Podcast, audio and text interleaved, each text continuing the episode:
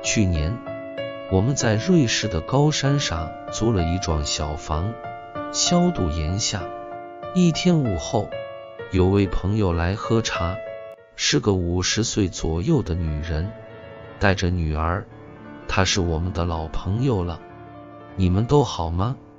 当她坐定后，我问道：“这么热的下午，她爬上这高山上的小屋，脸憋得通红。”有点气恼，一边用一块过于小的手帕擦着脸。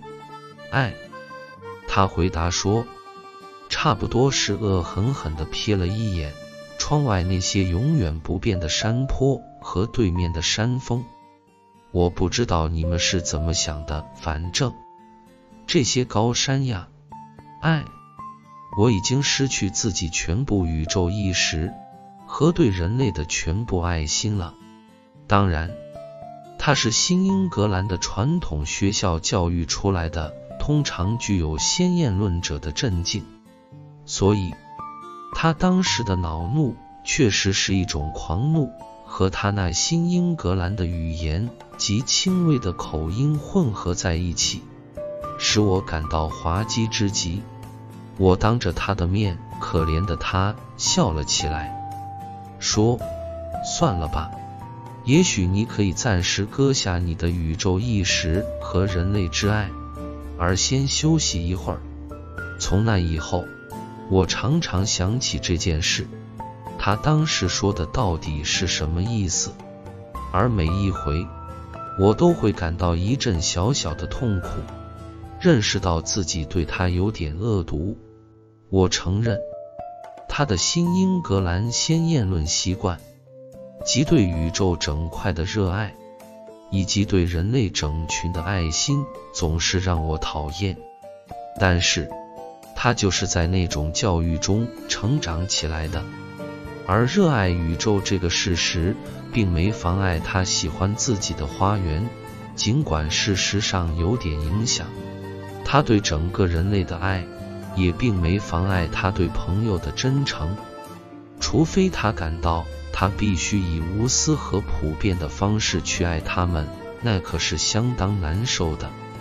然而，对我来说，这种有关宇宙意识和人类之爱的愚蠢语言，的确代表了一些不只是大脑意识的东西。我后来认识到，它代表了他的宁静，他内心的宁静，和宇宙和人类的和平共处。他离不开这些东西。一个人可能会同社会发生冲突，但在内心深处却仍然和人类和睦相处。同社会作对是不愉快的，但有时人非得这样做，才能保持心灵的平静。也就是说，才能保持同活生生奋斗着的真正人类的和平相处。这后一点是万万不能丢的，所以，我根本就没权利让我的朋友暂时丢开他对人类的爱去休息。他做不到这一点，我们也没有人能做到这一点。如果我们把对人类的爱心解释为一种和我们同胞人类的奋斗精神或灵魂，无论你怎么称呼它，保持一致的情感的话。使我诧异的是，现在的年轻人似乎没有这种宇宙意识或人类之爱，也照样可以过得很好。总的来说，他们已经把大脑中的普遍意识外壳从情感状态中解下来了，而在我看来，他们也丢掉了外壳中的精华。当然，你可能会听到某个女孩在惊呼。真的，你知道，矿工们可爱极了，这样对待他们太不像话了。他甚至会匆匆地跑去为他这些可爱的人投上一票，但事实上，他根本就不在乎。你可以同情他这样做，这种关心未曾谋面者的不幸遭遇的做法，委实太过分了。然而，尽管矿工，纺织工或其他什么人地处遥远，我们鞭长莫及，帮不上忙。但在我们的内心深处，我们知道自己是同他们休戚相关的，尽管这种关系可能十分隔膜。我们隐隐约约地意识到，人类是一个整体，甚至可以说是一个人。这是一种抽象的概括，但同时也是生理的现实。以不同的方式，美国卡罗来纳州的棉农。中国的稻农都同我有关系，而且在一种微弱但真切的程度上，他们亦是我的一部分。他们发出的生命震动，在我不知不觉的时候已波及到我，触及到我，影响了我。因为整个人类，我们所有人都或多或少的有所联系，有所接触。除非我们扼杀了自己身上的敏感反应，这种情况今天发生的太普遍了。隐隐约约的，这也就是我那位先验论者朋友所说的人类之爱的含义。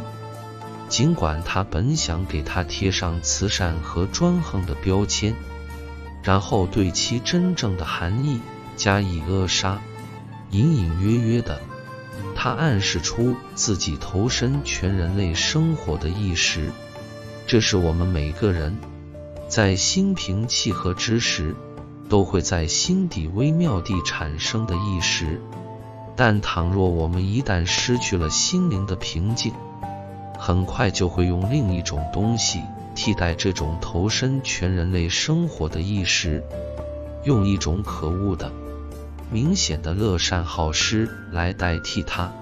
表面上，这种乐善好施似乎是要对全人类做好事，其实却是一种自我表现和专横。仁慈的上帝就是从这种人类之爱中使我们降生的，使可怜的人类降生的，像所有先验论者一样。我的那位朋友多少染上了这种妄自尊大的思想，所以，如果瑞士的大山真能野蛮地夺走这种受污染的爱，那真要感谢他们。但我那可爱的露丝，我全且称她为露丝吧，还不止这些思想。尽管已是五十岁的妇女，她仍保存着女孩子的天真。一种和睦生活的意识，和她的同胞人类真正和睦相处的意识，这一点是他万万不可丢失的。除了那种普遍意识和意志的污点之外，他绝不会丢弃这一点，即便在瑞士大山上的那半个小时也不例外。但他的本意是用宇宙和人类。去适应自己的意志和情感，但那些大山却让他意识到，宇宙并不肯这样做。当你和宇宙打交道时，你的意识很可能会受到震撼；而人类，当你同他接触时，很可能会使你的爱遭到挫折。事实就是如此。然而。当我们谈到年轻一代时，我们发现，这种宇宙意识和人类之爱实际上已经离开了他们。他们就像闪闪发光的彩色玻璃碎片，摇晃时只对碰到的东西有感觉。他们只是同别人建立偶然的关系，至于其他东西，则一概不知，一概不关心。所以说，如用新英格兰那种荒唐可笑的说法的话，宇宙意识和人类之爱已经死了，他们受到了污染。宇宙和人类在新英格兰出产的太多了，他们不再是真实的东西，而常常只是些冠冕堂皇的词句，用以遮掩专断独行。妄自尊大和专横无理，他们不过是丑恶、自私的个人自尊的表现。这些人认为人类和宇宙应该按照新英格兰允许的方式生存，否则就不能存在。他们受到了咄咄逼人的利己主义的污染，而那些对这种现象嗅觉很灵的年轻人，是不屑于参与此类活动的。扼杀某种情感可以用下列方法：坚持这种情感，不停地谈论这种情感，夸大这种情感。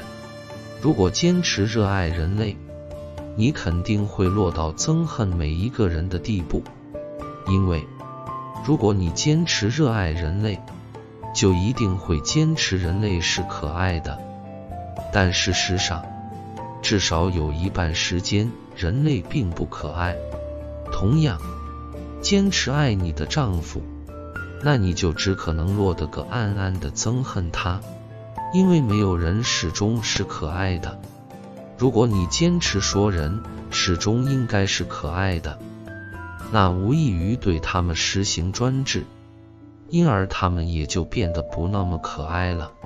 如果在他们并不可爱的时候，你强迫自己去爱他们，或者装出爱他们的样子，那你就是在制造假象，从而陷入憎恨之中。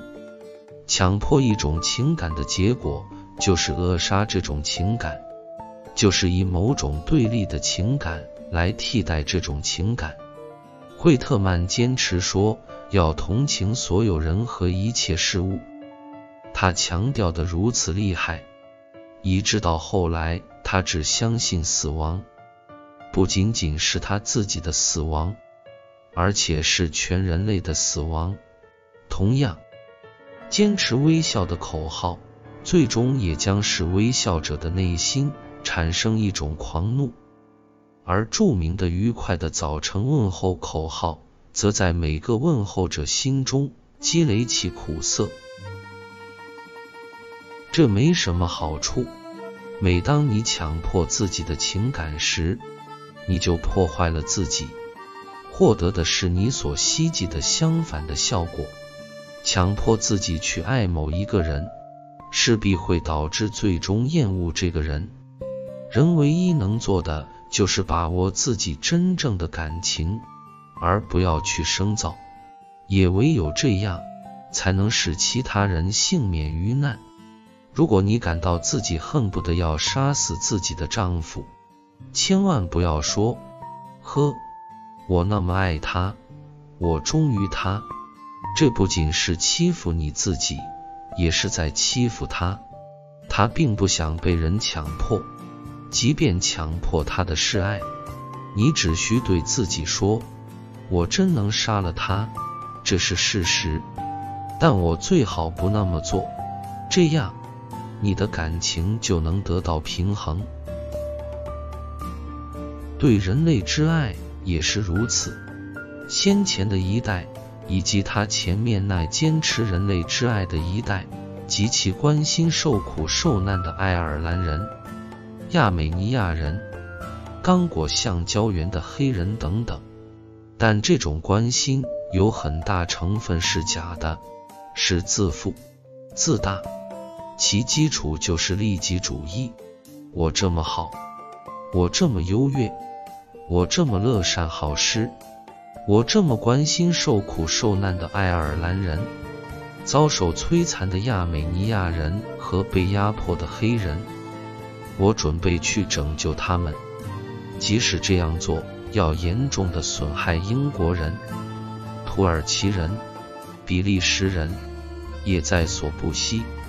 这种人类之爱，一半是出于自尊自大，一半是出于想干涉他人的欲望。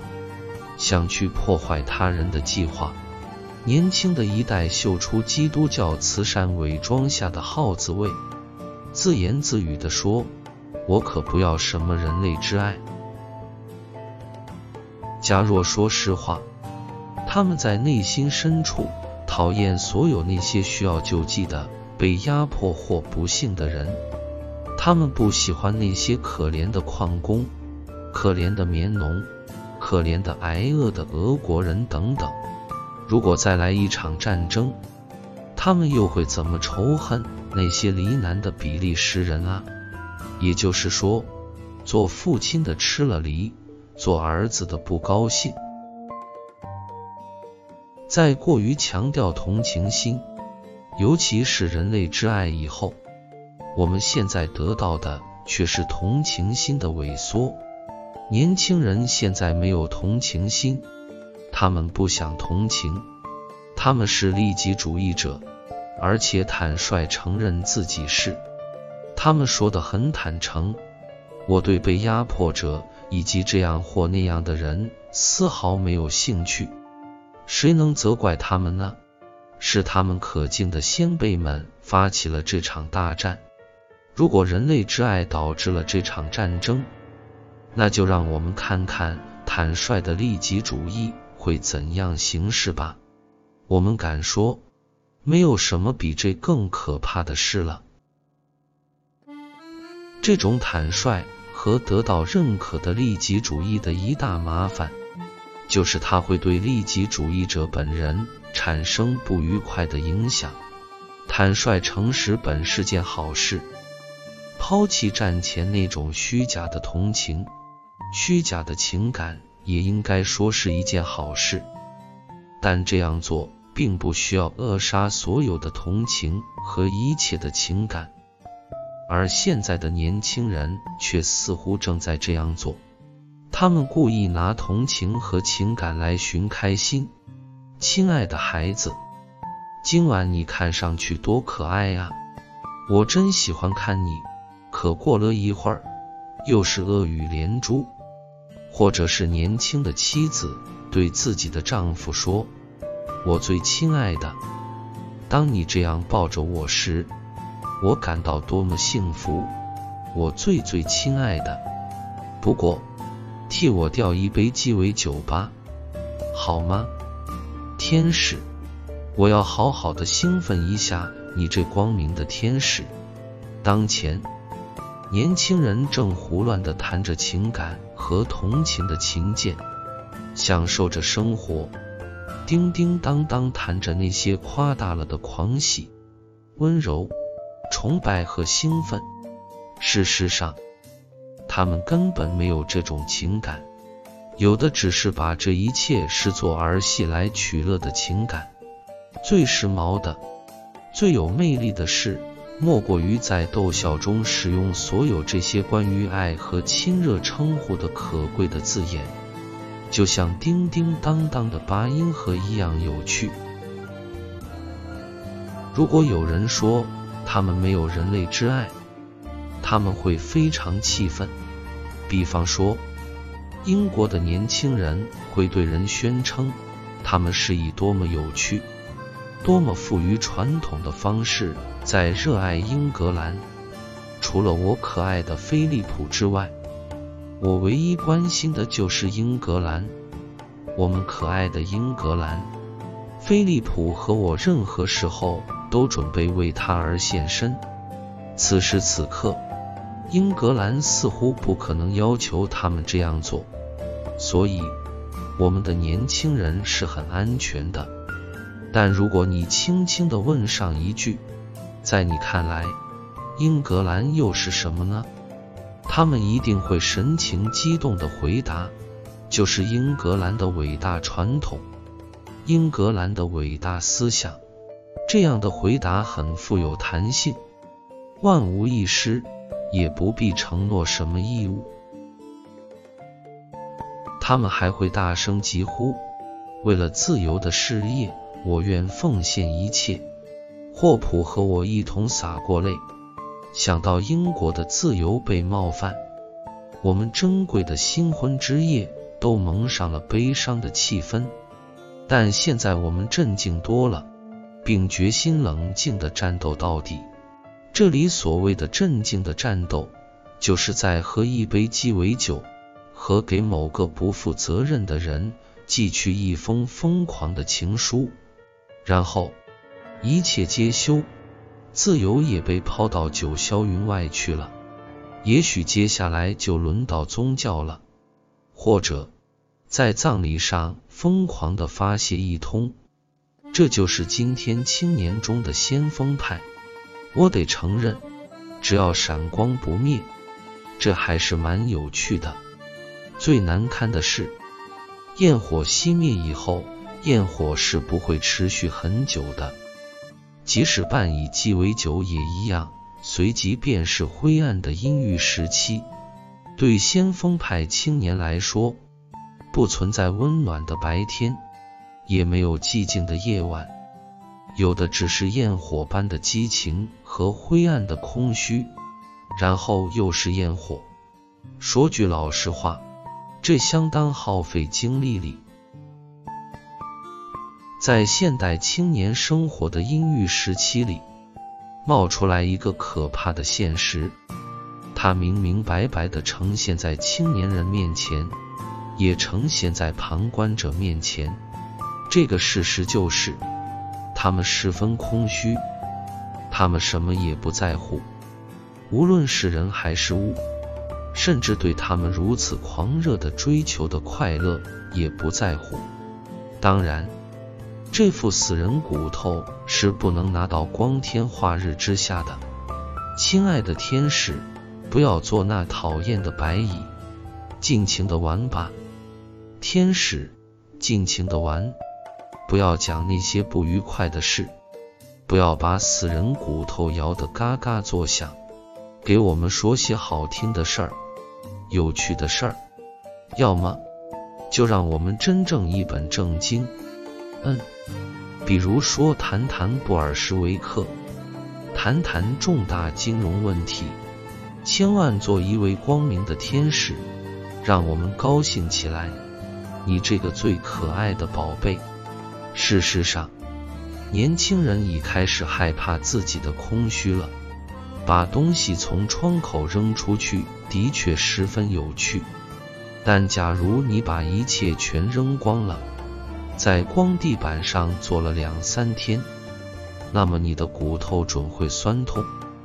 你便盼望那些旧家具，即便是最难看的维多利亚时代的马鬃也行。至少，在我看来。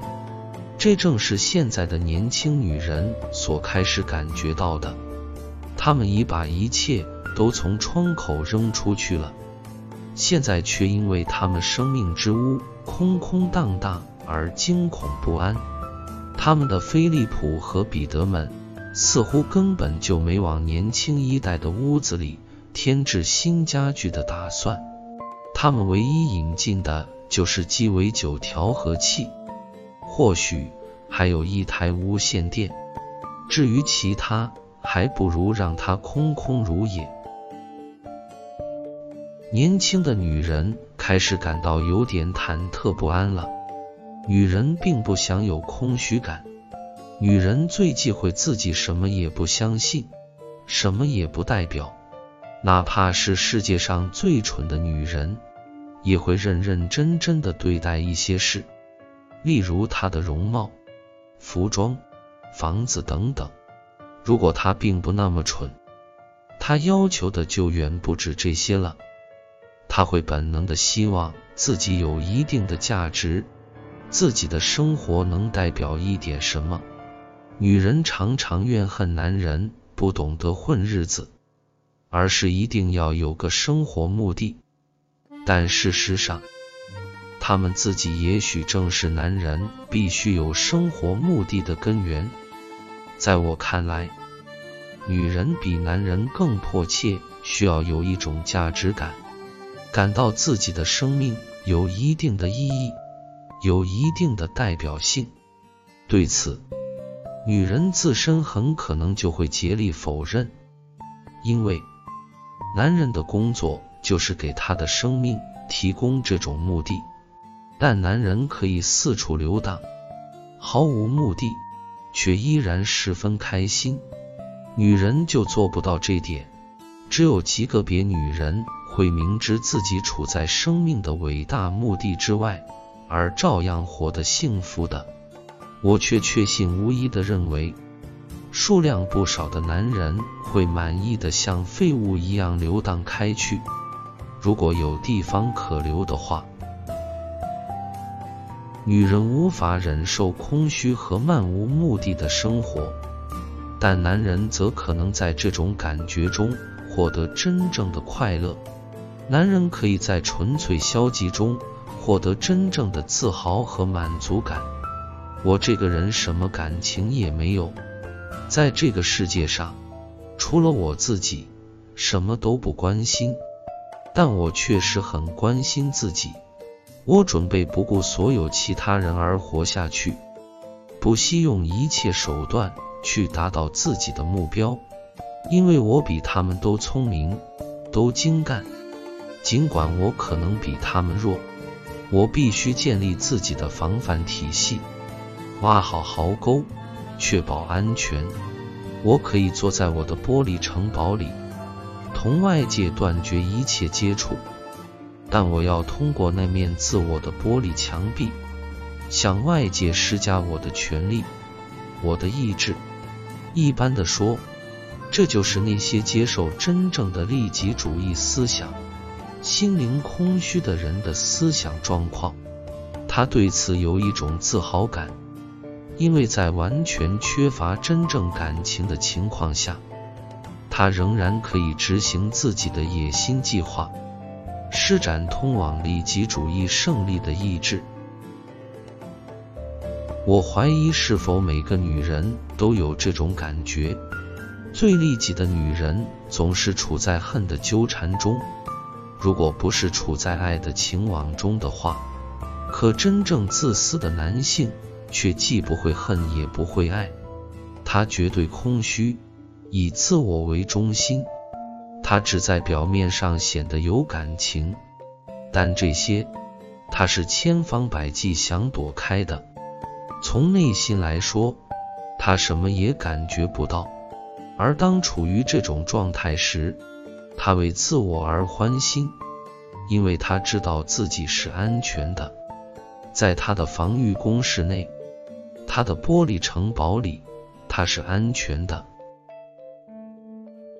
但我怀疑，女人是否能理解男人的这种思想状况？